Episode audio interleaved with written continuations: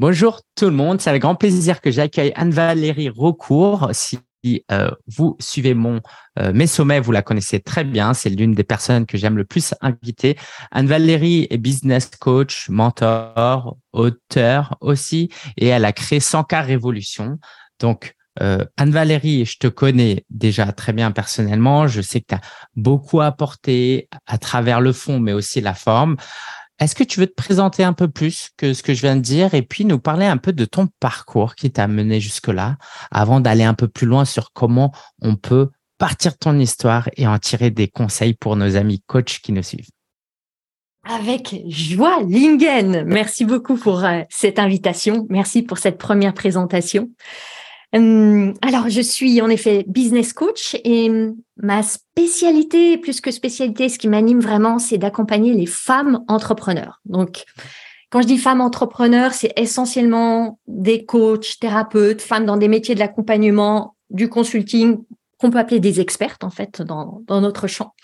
Et je les accompagne à développer un business qui allie pour elles sens, c'est important, croissance, croissance personnelle et abondance. Et quand je dis abondance, on, allons-y, abondance financière, parce que je suis une fervente partisane de plus d'argent pour plus de femmes, parce que je crois que c'est plus de bon, de beau et de bien dans le monde.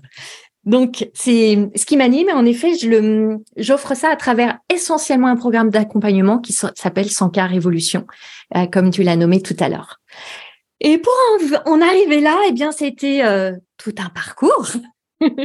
tout un long parcours qui peut paraître un peu euh, chaotique ou décousu, mais qui pour moi a un fil rouge.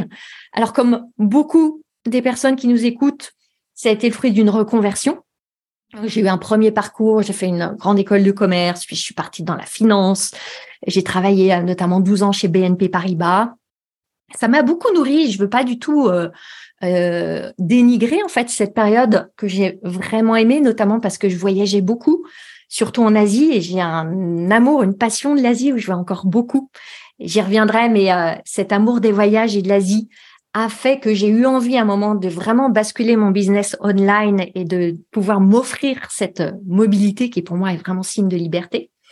Et en 2009, j'ai démissionné de BNP Paribas, euh, appelé par comme beaucoup, hein, je crois, des personnes qui se reconvertissent, j'avais perdu le sens. Donc, il y avait ce que j'avais perdu ce que je voulais gagner. Je voulais plus de liberté, plus de maîtrise de mon temps.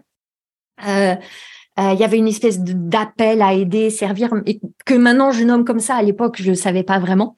Et un, très fort appel de la créativité. Et euh, donc moi, qui étais une financière, je me suis, j'ai fait un grand virage euh, j'ai fait euh, une année d'études en architecture et décoration intérieure à l'école Boulle. Et j'ai créé une première entreprise qui était un organisme de formation en décoration intérieure.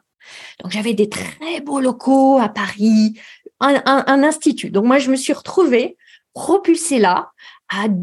J'avais en fait j'avais projeté beaucoup d'illusions que ça serait génial d'avoir un lieu, une grosse équipe. J'avais 15 formateurs qui travaillaient autour de moi j'étais dans le, le, le, mythe total et très vite j'ai déchanté en fait. Très vite j'ai déchanté parce que j'étais dans le champ de la formation professionnelle. Déjà à l'époque, donc ça c'était en 2010 que j'ai créé ma première boîte, donc il y a 13 ans. Déjà à l'époque, c'était très lourd administrativement, les OPCO, les financements, les, il y avait l'ancêtre du CPF, etc. Donc je me suis retrouvée à gérer des dossiers, à gérer des plannings, à gérer des recrutements. Et j'étais absolument pas dans la créativité, en fait. C'était mes intervenants qui étaient créatifs. Et gérer ce lieu, des charges énormes. Et en fait, j'avais transposé en fait ce que je faisais avant en salarié. En plus, dans la banque, je brassais des millions. J'avais pas vraiment la conscience de l'argent. Et je me suis mis à une espèce, je me suis mis dans une prison dorée. Les locaux étaient magnifiques. On faisait des réceptions. C'était la grande époque de la déco. Donc, on a eu, en plus, mon ego était un était tout émoustillé. Je passais à la télé. Enfin, plein d'apparitions journaux. Sauf qu'au bout de deux ans, euh, j'étais vidée, quoi. Vide et vidée. Ça s'est manifesté très concrètement. Je sais pas si on peut appeler ça un burn-out, en tout cas. Un, un matin, je suis arrivée dans mes locaux et euh, en 2013, en 2013, ouais, c'est ça, ça fait pile deux ans. Et je me suis écroulée, euh, littéralement écroulée physiquement, euh, paralysée. J'étais à l'hôpital quelques jours. Et là, j'ai compris que bah, ça allait pas, que j'étais pas tout à fait dans la bonne voie.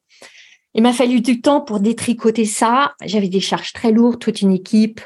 Euh, neuf mois, en fait. Que Je me permets de t'interrompre, Anne Vallée. Je pense qu'il y a quelque chose d'important. C'est quoi ta définition? Qu'est-ce que tu entends par je n'étais pas sur la bonne voie? Ça veut dire quoi pour toi, la bonne voie pour les personnes qui nous écoutent? Ce qui me vient spontanément, Lingette, et tu vas pas être très surpris, pour moi, c'est une voie où je ressens de la joie. Hmm. Je ne l'ai pas dit, mais je vais le dire maintenant. La joie, c'est mon dada. Et pas pour rien. Parce que la joie et moi. Livre euh, à ce sujet. Voilà, j'ai écrit un livre qui s'appelle Osons la joie au travail en 2018, qui a été publié chez Hachette. Et j'ai créé deux programmes de méditation pour Petit Bambou, dont un qui s'appelle Joie au travail et l'autre Travail au féminin, qui sont vraiment mes, mes deux passions. Et euh, pour moi, être sur la bonne voie, c'est être sur une voie où on ressent de la joie. Alors, pas tous les jours, pas 100% du temps, parce que euh, la vie, comme j'aime dire, ça reste 50-50.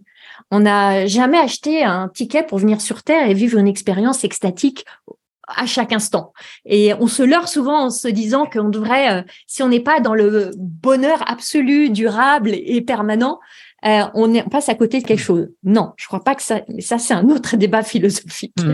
mais euh, pour moi, la, bonne voie, c'est cette voie où je ressens de la joie, où j'exprime mes forces, mes talents, mes dons le plus possible, et où je nourris mes besoins, dont les besoins élevés de contribution, de sens, euh, etc. Et où, si on prend la, la pyramide des besoins de Maslow, où je peux aller jusqu'à nourrir tous mes besoins en fait. Donc, euh, et là, très clairement, mes forces, mes talents étaient complètement euh, étouffés. Je faisais plein de choses qui sont pas du tout dans mes forces, donc je passais en force et j'avais mmh. étouffé ma créativité, euh, mon ingéniosité, mmh. beaucoup de choses qui, qui m'animent en fait. Est-ce que je me trompe en disant que si tu n'avais pas eu cette expérience où littéralement ton corps t'a arrêté, tu aurais continué encore pendant des années en, en négligeant cette joie en fait? Ouais, j'aurais continué. Pourquoi? Pourquoi tu penses? Parce que ce que tu partages là, c'est malheureusement le quotidien de beaucoup de gens. Pourquoi négliger quelque chose d'aussi essentiel en fait? Ouais, c'est. Euh, j'aurais certainement continué, je ne sais pas combien de temps, mais je, sentais hein, que je commençais à m'étioler, mais je suis un peu euh, dur à la tâche et dur à cuire et j'aurais pu continuer longtemps. Et euh, c'est intéressant, c'est vraiment là, quelle est la frontière entre la persévérance et l'acharnement en fait? Parce mmh. que en tant qu'entrepreneur, notre mission, c'est d'être persévérant, bien entendu, et de, de continuer. Et parfois, c'est ardu, parfois c'est difficile. On va pas se le cacher. C'est pas cuit les petits oiseaux tous les jours. Et à un moment, on bascule du côté obscur de la force qui est l'acharnement. Et euh, alors, je peux pas parler pour tout le monde, mais il y a, je peux, il y a plusieurs raisons. Pour ma part, je voulais pas échouer. Il y a ça. Et pour moi, oser dire, bah, je me suis plantée. Cette entreprise, j'ai investi énormément, j'ai investi beaucoup d'argent, j'ai investi émotionnellement, j'ai investi tout, du temps, toutes mes ressources en fait. Et faire le constat, je me suis plantée, c'est un échec. J'arrête, je ferme, c'est super douloureux en fait. Et j'arrivais pas à, à, prendre cette décision sur laquelle je collais l'étiquette échec. Euh, donc mon corps m'a contrainte quasiment à aller vivre cet échec-là que qui m'a fallu du temps après à accepter, à accueillir, à pour moi, ça reste un échec, mais un échec cadeau, un échec transformateur, un échec qui m'a permis d'aller aux étapes suivantes. Mais mmh. c'est difficile de passer par la case échec et j'ai perdu beaucoup, en fait. Ce que tu partages, euh, ça nous concerne tous, hein, euh, moi le premier. Euh, d'ailleurs, euh, tu vois, aujourd'hui, nous, de notre point de vue, par exemple, une reconversion, quelqu'un qui arrête son business pour se lancer en tant que coach, on le voit pas du tout comme un échec, mais pour la personne qui le fait, en fait, c'est un échec parce qu'elle a investi cinq ans dans des écoles de commerce, dans une école d'ingénieur et là, elle balance tout. Qu'est-ce qui fait que selon toi, on a un si difficile rapport à, l'échec euh, de ton point de vue et, des clients que tu as accompagnés aussi? Qu'est-ce qui fait que les gens ont autant de difficultés avec l'échec? Euh, Merci pour cette question parce que elle est tellement euh, brûlante pour tellement de, de coachs, d'entrepreneurs. euh, je pourrais partir dans plein de directions. J'ai envie d'aller essentiellement dans deux. La première, c'est que qui dit échec dit émotion difficile. Forcément, avec l'échec, il y a de la culpabilité, il y a de la honte, il y a de la colère, il y a du découragement, il y a toute la palette des émotions désagréables. Et quand je dis culpabilité et honte, c'est celles qui ont la vibration la plus basse et qu'on déteste ressentir. En tout cas, moi, pour ma part, la culpabilité et la honte, c'est l'horreur. Et ces émotions, elles vont quasi inévitablement avec l'échec. Après, on peut les faire durer, les nourrir ou pas, mais on n'a tellement pas envie de ressentir ça que on va tout faire pour éviter d'échouer, pour pas aller traverser cette tempête émotionnelle là. Je pense que c'est vraiment une première raison. Et ce dont je me suis rendu compte après ce premier échec, et il y en a eu bien d'autres après, j'en ai toute une jolie collection, une ribambelle d'échecs, ce dont on se rend compte, et ça c'est la magie quand on passe de l'autre côté, c'est que on n'en meurt pas. Que ouais, euh, j'ai ressenti beaucoup de honte en fait, d'avoir investi tellement, d'avoir embarqué des gens dans cette histoire, de m'être planté de rêves, euh, d'avoir investi euh, massivement, etc. J'avais honte de, du regard qu'on pouvait porté sur moi. Tous les gens qui m'avaient dit non mais Anne-Valérie, t'es tarée, euh, ton boulot, aller te lancer dans ce truc farfelu de la déco. Ils allaient avoir raison, j'allais avoir tort. Il y a aussi de, de l'ego là-dedans. Et, et quand on est de l'autre côté, on se dit ah ben en fait j'en suis pas morte. Et peut-être même que je suis plus forte, plus solide, plus résiliente. Donc ça c'est la première chose. La deuxième, euh, je crois que quand on vit un échec, spontanément, très souvent, on va lui donner un sens. Et là, il y a un piège. Quel sens je donne à l'échec? Et si je reprends mon exemple, le sens que je donnais à l'échec, c'était Anne-Valérie, euh, tu prends pas des bonnes décisions, tu aurais dû euh, avoir plus de discernement, tu aurais mieux, aurais dû te faire mieux accompagner, tu aurais pu mieux réfléchir, tu aurais dû écouter les autres, t'es têtu, obstiné, euh, t'es nul, tu réussiras jamais en tant qu'entrepreneur, tu ferais mieux de... C'est tout le sens qu'on donne à cette histoire qu'on a vécue et qu'on associe à notre identité, nos capacités, et qu'on va projeter sur le futur après. Donc, euh, et on sait qu'on va fonctionner comme ça, donc on veut éviter d'aller là-dedans euh, parce que ça peut être quelque part des coups de couteau de canif sur notre identité. Mmh, super, bah merci beaucoup, c'est hyper parlant et je pense que la plupart du temps, la plupart des gens se, reconnaîtront. Alors, j'aimerais quand même que tu puisses euh, terminer un peu aussi ton, parcours. Donc, euh, tu as eu cet événement-là, comment tu as fermé la boîte, que tu as fait après, avant d'en arriver là aujourd'hui? Hmm. Alors, donc, on est en 2013. Donc, euh, j'avais besoin d'un repreneur pour les locaux parce que j'ai été engagée avec un bail, un droit au bail, etc. Ça a mis neuf mois pour que je trouve un repreneur. Ce qui est intéressant pour la petite histoire, c'est que, en fait, je continuais à faire comme si comme si de rien n'était. J'ai fait mon petit séjour à l'hôpital, après j'ai repris, euh, je suis remontée sur le cheval, au trot, au galop, euh, tout en sachant que je voulais arrêter. Mais j'avais l'équipe, euh, j'avais des clients, j'avais des charges énormes, donc je voulais continuer à faire tourner la machine tout en en coulisses, essayant de trouver un repreneur pour les locaux, une partie de la boîte, etc. J'étais complètement écartelée. Ça a duré plusieurs mois et je me suis dit, mais Anne-Valérie, tu vas retourner à l'hôpital si ça continue comme ça. C'était pire que tout j'ai pris une décision radicale.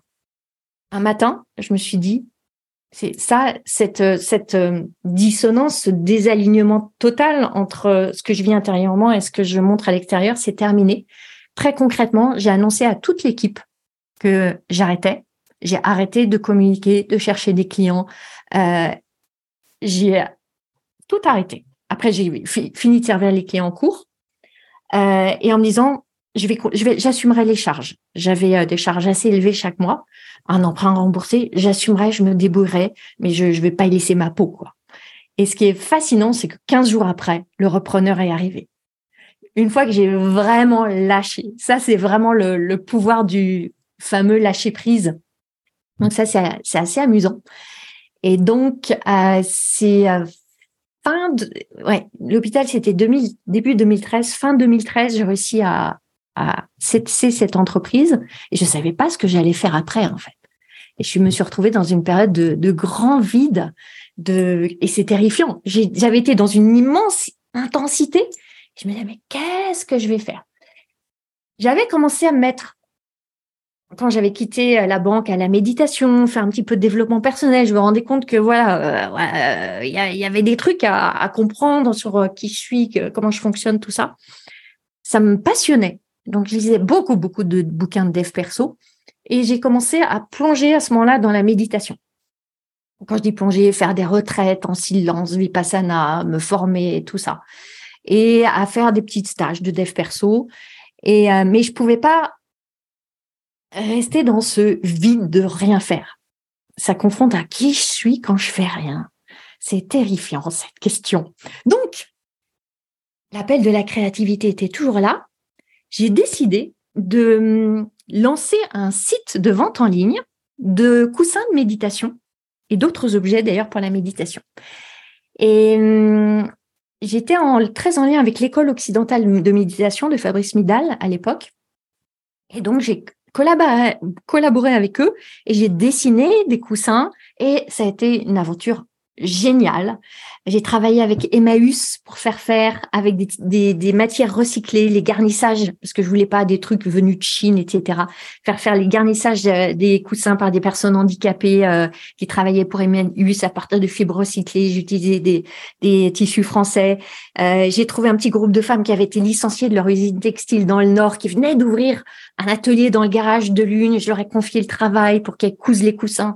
J'ai adoré. Ça, ça m'a vraiment mmh excitée et j'ai créé un site de vente en ligne de coussins de méditation.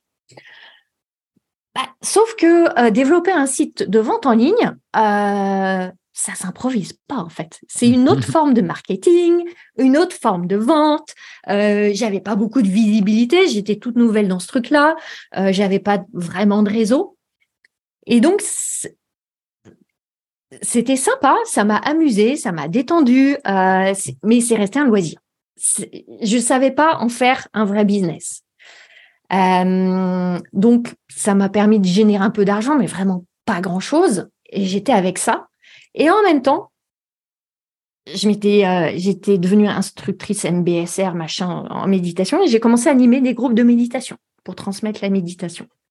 Et j'ai eu la chance de rencontrer quelqu'un qui m'a un peu pris sous son aile, qui était très introduit dans la méditation en entreprise. Euh, et qui m'a fait confiance et qui m'a euh, permis de commencer à animer des groupes de méditation en entreprise, des cursus, des cycles, ce qui m'a vraiment propulsé. Donc j'ai, je commençais à avoir, j'avais mon site de vente de coussins de méditation, j'animais des groupes de particuliers et des groupes en entreprise. Donc euh, voilà, je commençais à avoir un petit business avec toutes ces activités. J'aimais bien voir ces, ces, différents champs. Et puis j'ai eu l'opportunité de co-créer une, euh, une entreprise en 2015 euh, qui s'appelait à l'époque Monastera, où on organisait des séminaires, retraites pour dirigeants et managers en, quête de sens, qui étaient un peu paumés, vidés. Et on organisait des, des séminaires retraites avec des personnes comme Frédéric Lenoir, par exemple. Donc, euh, j'ai fait ça pendant un an. Euh, J'adore impulser, en fait, initier, lancer le mouvement, être dans la phase de création voilà, on, le voit dans mon histoire. Ma première boîte, ça a duré deux ans. Euh, les coussins de méditation, pendant un an, ça m'a excité, puis c'est retombé. Monastera, un an. Et alors là, c'est une autre histoire, c'est que hum, j'arrivais pas à trouver ma place. L'associé avec qui j'étais était un homme très euh, avec beaucoup de, présence, de puissance. C'est lui qui avait investi tout l'argent. Et donc moi, je ne trouvais pas ma place. Au bout d'un an, j'ai décidé de partir. Entre-temps, je m'étais formée au coaching, tout ça. Et j'ai commencé, je continuais à faire un peu de méditation en entreprise, tout ça. Et j'ai commencé à lancer mon activité de coaching à ce moment-là, euh, 2016, à faire du coaching individuel, classique, en présentiel, à Paris. Et 2018, euh, je me suis dit, non, mais euh, entre tes formations d'entreprise, j'en faisais un peu partout en France, le coaching one-to-one, tu es en train de perdre ton amour du voyage. Et je voulais, euh, et c'est là en 2018, je me suis dit, tu vas basculer online pour pouvoir vraiment avoir ce business au service de ta vie, qui était, qui est quand même quelque chose à, à la, une chose à laquelle on aspire beaucoup tous dans, dans nos métiers. Parce Donc que tu commençais peut-être à perdre en enthousiasme et en joie d'être un peu bloqué euh, à Paris notamment quoi. Exactement. J'habitais à, à, ce moment-là encore Paris et en effet je, je me sentais bloqué, coincé, étriqué j'adorais ce que je faisais, mais les modalités me convenaient pas, n'étaient pas au service de la vie libre que j'avais envie de vivre. Et euh, je me suis fait accompagner à ce moment-là, parce que tous les trucs, les tunnels, les pubs, euh, tout ça, c'est euh, toute la tech, c'est pas du tout mon appétence. Je me disais, mais par quel bout prendre le schmilblick Et j'ai pris une coach australienne. Va savoir pourquoi, je suis tombée sur elle qui m'a vraiment aidé à comprendre le principe du lead magnet, de faire un tunnel, les webinaires, tout ça. Voilà, je suis rentrée dans, dans les systèmes et j'ai commencé à prendre pas mal de formations aux États-Unis sur justement les webinaires, comment on fait des tunnels, tout ça. Donc, j'ai, je suis très gourmande d'apprentissage, donc j'ai dévoré 2018, 2019. J'ai commencé à lancer une première formation, un premier programme online. Euh, c'était fin 2018. Et là, euh, j'ai fait un lancement à plus de 50 000 euros, mon premier. Waouh Je me suis dit, mais c'est magique ce truc. Je peux le faire d'où je veux. Je suis partie en Thaïlande, à Bali. J'animais mes coachings de groupe de partout où je voulais. Un lancement, fait, j'avais fait 57 000 euros. Je me suis dit, bah ça y est, je tiens, je tiens la recette magique. Il y a un truc là. Et hum, donc, j'ai continué et là, j'ai commencé vraiment à croître en chiffre d'affaires. Et le Covid arrive. Là où j'ai été bénie, c'est que j'avais basculé online avant. Donc, j'avais un peu d'avance par rapport à beaucoup qui ont commencé à basculer online à ce moment-là. Et c'est là que je suis rentrée dans le mastermind en 2020 dans lequel on s'est connu euh, Lingen, en me disant, bon, là, je, je, je, sens que je tiens un truc où il y a vraiment du potentiel. On va aller accélérer et scaler. Et donc là, euh, j'étais sur un programme à 2000 euros. Je me suis dit, je vais passer sur un, modèle high ticket, qui est celui qu'on nous enseignait dans, dans ce mastermind où on était ensemble, Ingen. Donc, j'étais seule avec euh, une assistante à l'époque, mais ça tournait bien en fait. J'étais à à peu près 150 euh, 000 euros de chiffre d'affaires, grosso modo 180. Euh, ce qui m'allait bien pour moi toute seule en fait, euh, sans Avec équipe. Une belle marge, j'imagine. Et une énorme marge. J'avais personne. J'avais juste mon assistante qui me coûtait 10, 10 euros de l'heure. Euh, une marge phénoménale. Je faisais un tout petit peu de pub, très très peu, juste pour m'y essayer. Et mais voilà, c'était la, la, la, la pas du, du scaling, de la croissance, du, du million, et je me suis embarquée tête baissée euh, là-dedans. Et en trois mois, je suis passée de euh, moi, une assistante, à huit personnes. Euh, de aller 200 euros de pub par mois à 5000, euh, puis plus ensuite de à créer l'équipe de closing, les tunnels, les process, les systèmes, tout ça en, mmh. en trois mois euh, massivement. Et j'ai eu une très très forte croissance de chiffre d'affaires. Parce que là où je faisais 50 euh, 000, grosso modo, par lancement, et j'en faisais trois par an, là, c'était 50 000 par mois, en fait, voire mmh. plus. Euh, et il y a quelque chose d'assez euphorisant, en fait, euh, surtout quand on est dans un environnement qui nous pousse, je, dirais plus qui nous pousse plutôt que qui nous porte. Je pense que c'est mmh. plus ça. et il y avait une sorte de, de course presque avec euh, des perfs à atteindre. Et moi, j'ai un côté challengeuse qui était très aiguillonné, stimulé par ça. Euh, sauf qu'au bout de même pas deux ans, en fait, un an et demi, je me suis dit, mais en fait, je me suis perdue. Ça va pas. C'est pas le modèle que je veux. C'est pas la vie que je veux, c'est pas l'équipe que je veux, euh, c'est pas les, la manière de vendre que je veux. Je me suis, je, m'étais perdue en fait. Euh, donc euh, il y a un peu plus d'un an, en mars de 2022, ben j'ai donc j'avais un programme qui s'appelait Business DS, qui était un programme high ticket à 6 000 euros. J'ai décidé de l'arrêter. ce qui a été une décision. Alors que ça marchait bien. Alors que ça marchait très bien. Euh, ouais, avec ce, programme, j'ai fait un million d'euros en fait. Mm. Et mm, en moins d'un an et demi, plus d'autres programmes à côté, etc. Et pour ça, ma, première expérience de d'échouage à l'hôpital, je l'ai toujours en tête. Et je sais maintenant que si je suis pas alignée, que si je suis pas sur ma bonne voie, ça peut réarriver. Je l'ai pas oublié, ça c'est vraiment ancré en moi et dans mes cellules. Et je sentais qu'il y avait euh, mon corps qui disait, je suis plus d'accord là avec ce qu'on est en train de faire. Parce que euh, je me suis retrouvée à beaucoup manager et on sait ce que c'est, c'est exigeant. Euh, il y en a qui sont excellents à ça. Moi, je suis pas excellente à ça et j'ai essayé d'apprendre et c'était extrêmement exigeant et difficile pour moi parce que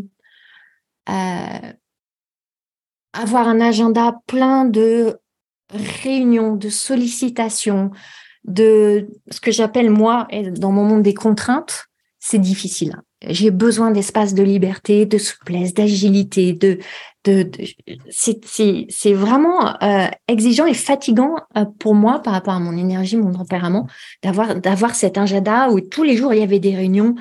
Le modèle du closing, alors là pour des raisons, avoir l'équipe du closing plus pour des raisons de valeur et d'éthique. Je me suis lancée dedans, euh, ça m'allait pas du tout. C'est des techniques de vente où je me donnais l'illusion que c'était très éthique, très bienveillant, très compassionnel, mais en réalité, je savais au fond de moi que ça n'allait pas, enfin, que c'était pas ma définition de la bienveillance, de l'éthique et de la compassion, etc. Et qu'on se retrouvait à forcer des personnes à acheter plus ou moins euh, avec des méthodes qui m'allaient pas. Bref, j'étais tiraillée euh, complètement. Donc, euh, il y a eu euh, trois mois à peu près de tiraillement. J'arrive, je continue, je continue pas. L'argent rentrait quand même, donc il y a. Euh, c'est un peu une course à l'échalote. Hein. Tu continues parce que euh, elle est bonne l'échalote. Mais à un moment, l'argent ça suffit pas quoi. Ça suffit pas. C'est la vie avant tout. C'est la vie qui est maintenant. C'est la vie qui est en train de passer. Et et je me suis réveillée un, un, matin de mars 2022 en me disant stop, j'arrête, c'est pas possible. Et dans cette journée-là, euh, j'avais quatre personnes dans mon équipe de closing. Je les ai appelées. J'avais trois coachs. Je les ai appelés. Et je leur ai annoncé que, en leur expliquant que, voilà, pour moi, c'était plus possible, que je pouvais pas continuer comme ça, que euh, je m'étais éloignée du coaching, je m'étais éloignée de mes clientes, j'avais ma responsable succès client qui faisait le tampon entre moi mes clientes, je les connaissais plus, j'étais euh, comme dans ma tour là à gérer euh, les agendas, les plannings. C'est à recruter, former, se séparer, recruter, former, se séparer. Maintenant, je savais plus faire. En fait, je savais pas comment naviguer dans tout ça. Donc, j'ai annoncé à tout le monde et c'était un gros acte de, de courage douloureux euh, qu'on allait arrêter. Donc, on a évidemment continué à accompagner les clients jusqu'à la fin.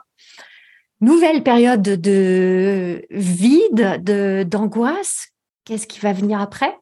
Et en fait, ça a été euh, neuf mois de tâtonnement, d'expérimentation, de, de trouver vraiment euh, parce que je, je garde de l'ambition. Je veux une entreprise qui qui qui génère de l'argent, qui est en croissance, qui accompagne plus de femmes. J'ai envie de ça. Et en même temps, je veux pas une grosse équipe, je veux pas une structure lourde, euh, je veux pas plein de process. Je, voulais réinventer de la, souplesse, de la liberté, de la légèreté dans tout ça. Et donc, c'est euh, deux polarités pas forcément faciles à, allier en fait. Et j'ai tâtonné pendant quasiment neuf mois euh, où j'ai lancé des petites choses et dont une pas petite chose parce que peur du vide quand tu nous tiens le vide veut être rempli et il n'amène pas forcément à prendre les meilleures décisions. Donc, qu'est-ce que j'ai fait? En mai, je me suis dit, on va lancer une formation CPF, on va avoir l'assertif mmh. Calliope, ça va marcher comme sur des roulettes, les clients vont venir tout seuls. C'est fascinant quand je vois ça maintenant. C'était juste l'horreur. C'était dix fois. En fait, en, en fois dix, ce que j'avais quitté, je l'ai recréé. J'avais besoin d'une couche de plus. Obtenir Calliope, c'est un énorme chantier administratif.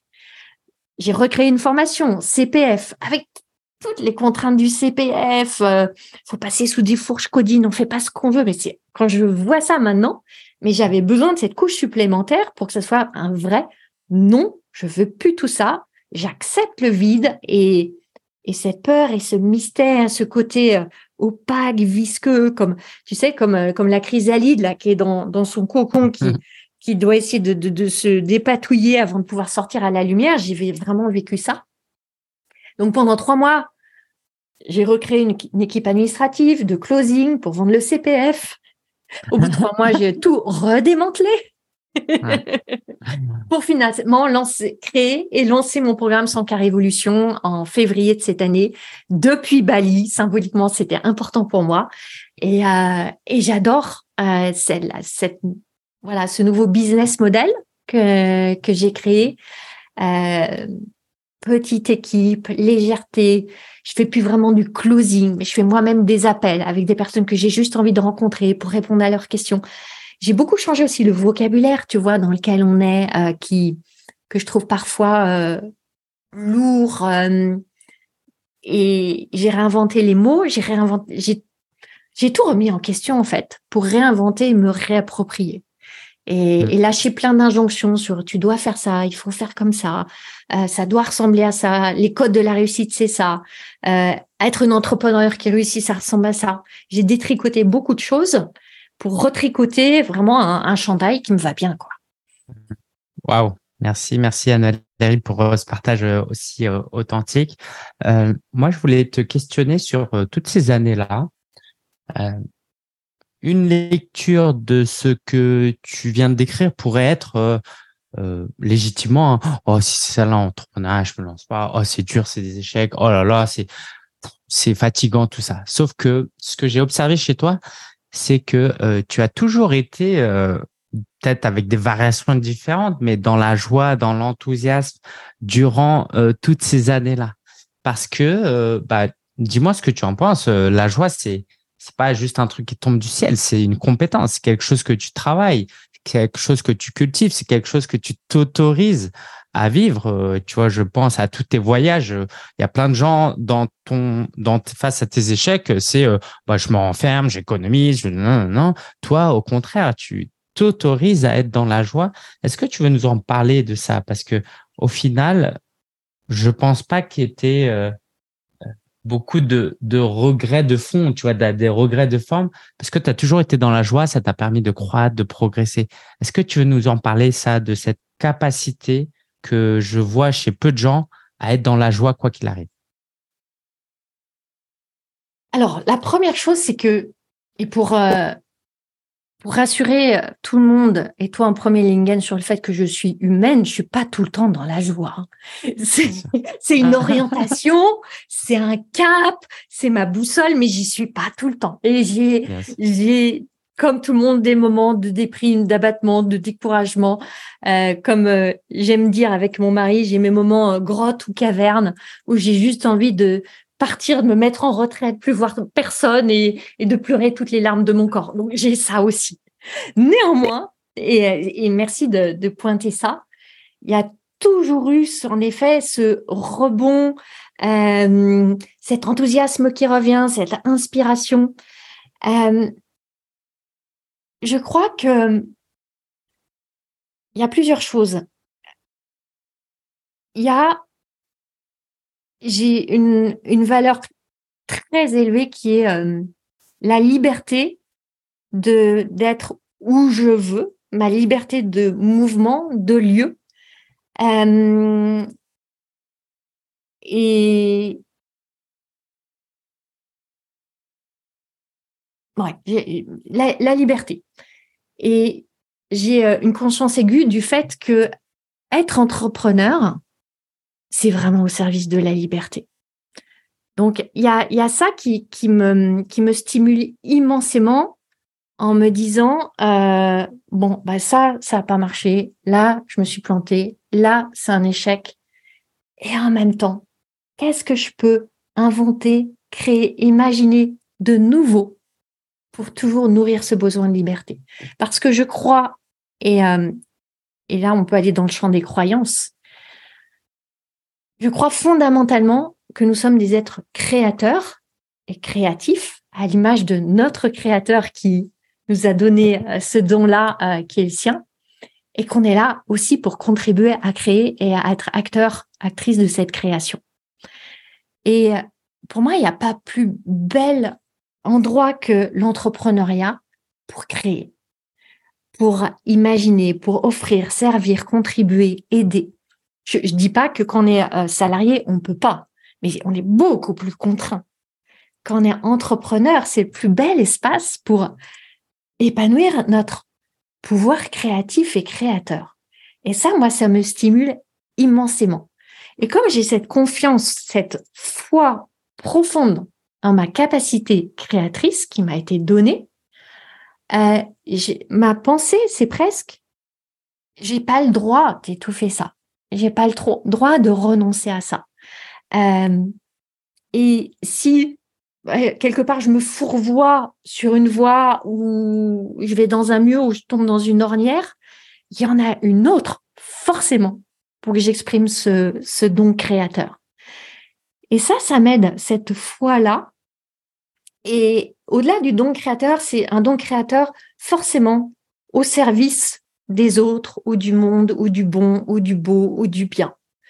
Et, et ça serait euh, presque, tu vois, piétiner ma mission euh, que de me dire que de rester les bras croisés sur mon canapé ou que de me dire ah non euh, je vais retourner euh, salarié dans un petit job pour euh, ma sécurité et ça moi ça me met en joie parce que ça invite à se dépasser et il y a tellement de joie dans le dépassement il y a tellement plus de joie dans le dépassement dans les défis dans les challenges que dans euh, manger des curlis sur son canapé ouais on a un mmh petit shoot de plaisir immédiat mais c'est pas cette joie effervescente, ébullitionante euh, qu'on ressent quand on se sent vivant.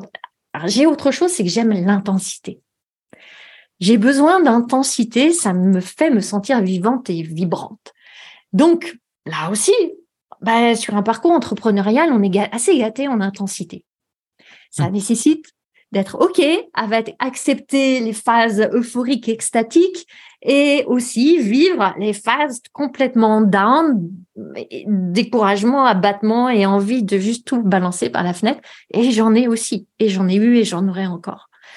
Donc, euh, je sais pas si j'ai répondu à ta question. Je suis un peu partie sur ouais, chemins de traverse. En fait, moi, ce que j'apprécie aussi beaucoup dans ta réponse, je m'y attendais pas, c'est que tu es allé aussi nous décortiquer quels étaient tes besoins, ton fonctionnement. Et euh, de ce que j'entends, c'est une invitation pour que chacun trouve, euh, non pas, euh, ne réplique pas juste ta méthode à toi, mais qu'on aille chercher, nous, chacun d'entre nous, qu'est-ce qui m'inspire, qu'est-ce qui fonctionne avec moi, qu'est-ce qui me met en joie. Et c'est uniquement en comprenant mon fonctionnement que je peux trouver mon mode d'emploi parce que ce que ce qui marche avec toi marche pas avec tout le monde donc merci pour ça ouais ouais je peux pas donner de recettes miracles euh, et génériques de la joie en fait.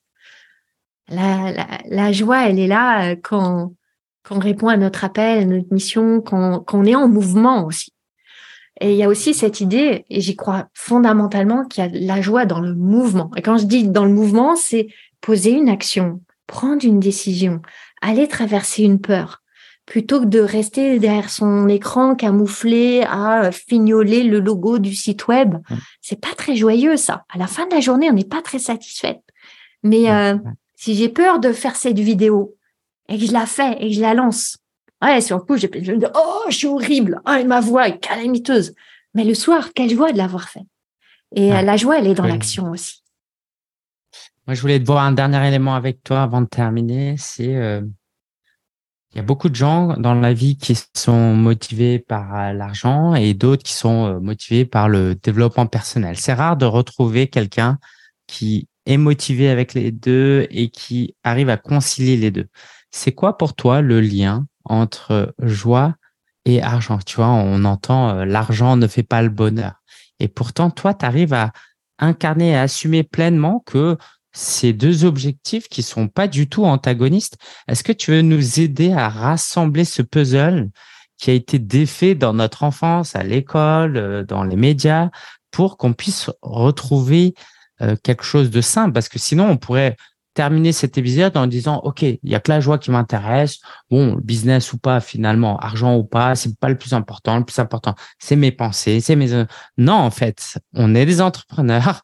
L'argent c'est aussi important. D'ailleurs c'est pour ça que tu lances euh, cette ce, mouvement de 100K révolution et pas 5K euh, révolution tu vois.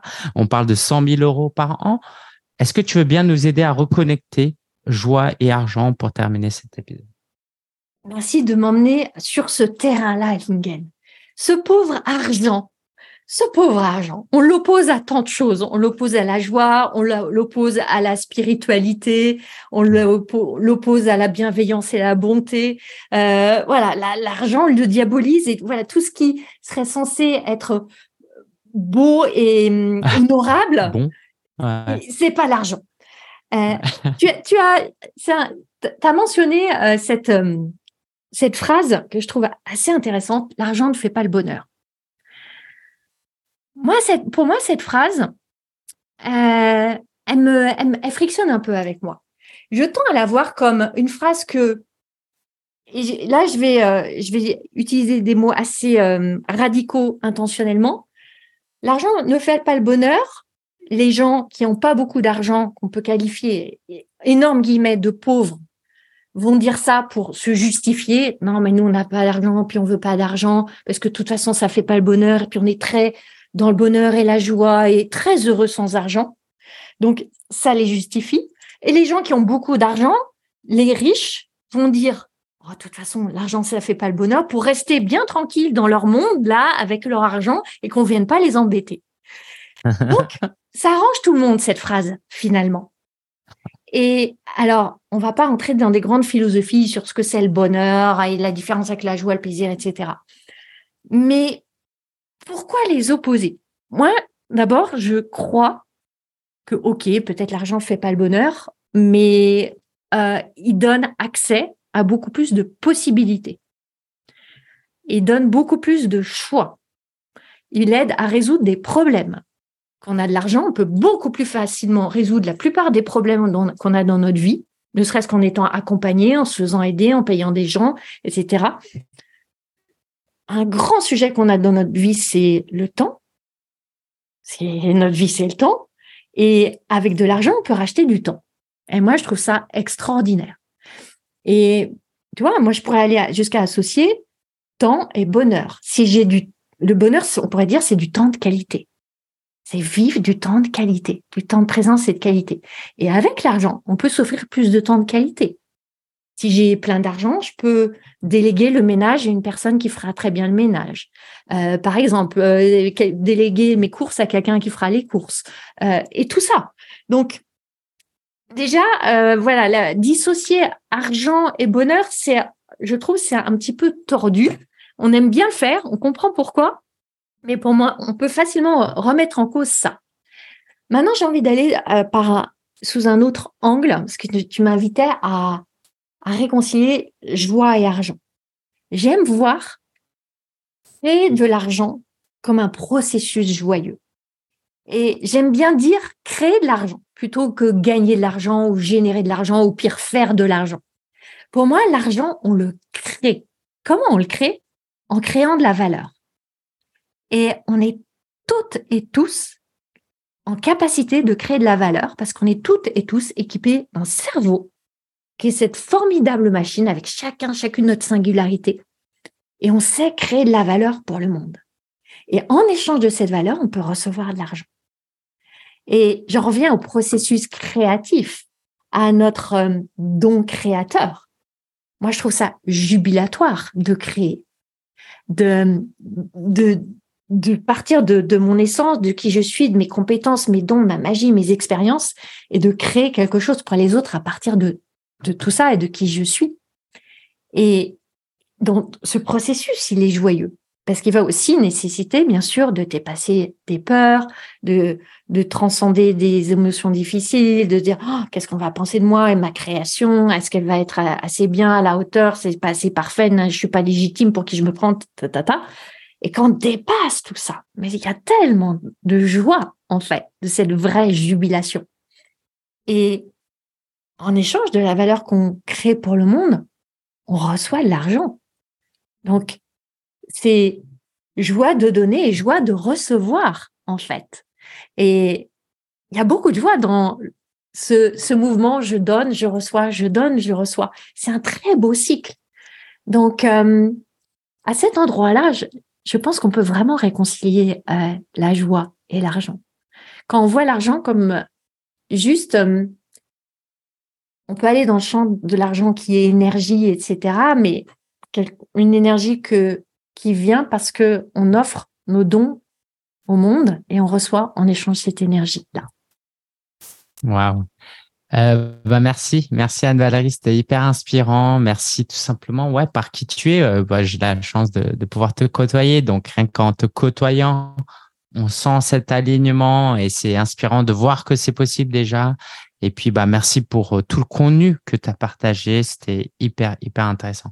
Je te laisse nous dire euh, où est-ce qu'on peut te retrouver, quel est le euh, lieu où on peut te retrouver, où les gens qui, qui veulent en savoir plus sur toi peuvent aller euh, en savoir plus sur toi et peut-être même euh, travailler avec toi. Et puis, bah, je te laisse le mot de la fin avant de conclure. Merci Lingen. Alors tu me demandes un lieu, je suis un peu multilieu quand même, hein, comme nous tous. Mm-hmm. Donc sur les réseaux sociaux, vous pouvez me trouver euh, sur Facebook, Instagram, euh, LinkedIn sous mon nom Anne-Valérie Recourt. Mon site web euh, joy comme la joie en anglais, issim.com. Et hum, voilà pour les endroits euh, où vous pouvez euh, me trouver, découvrir. ça, euh, te va si on met le lien Instagram, par exemple Ouais, super. En description. Et puis, tu auras sur ta bio, quoi, sur ta bio, il y aura la possibilité d'aller voir tout ce que tu fais. On mettra le lien Instagram. Super. Et puis, bah, je te laisse conclure. quelle conclusion tu aimerais apporter aux coachs en mission qui nous écoutent?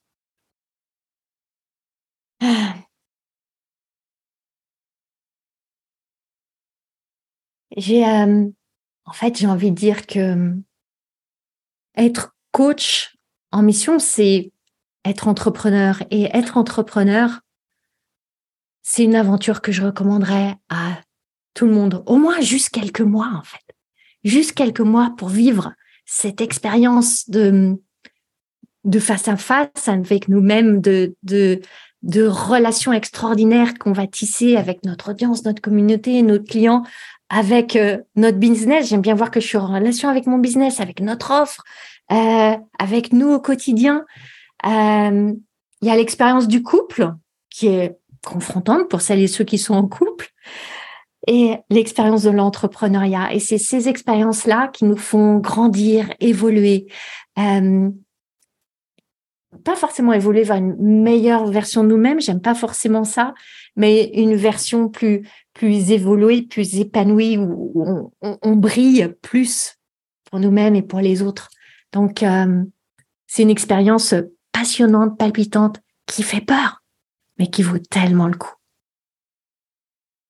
Merci, merci Anne-Valérie encore pour tout ce que tu as apporté et allez découvrir ce que fait euh, Anne-Valérie via le lien en description. Je te salue Anne-Valérie et je te dis à très bientôt. Je sais qu'on va à nouveau collaborer d'une manière ou d'une autre. Et merci encore pour ton authenticité. Ciao. Merci Lingen.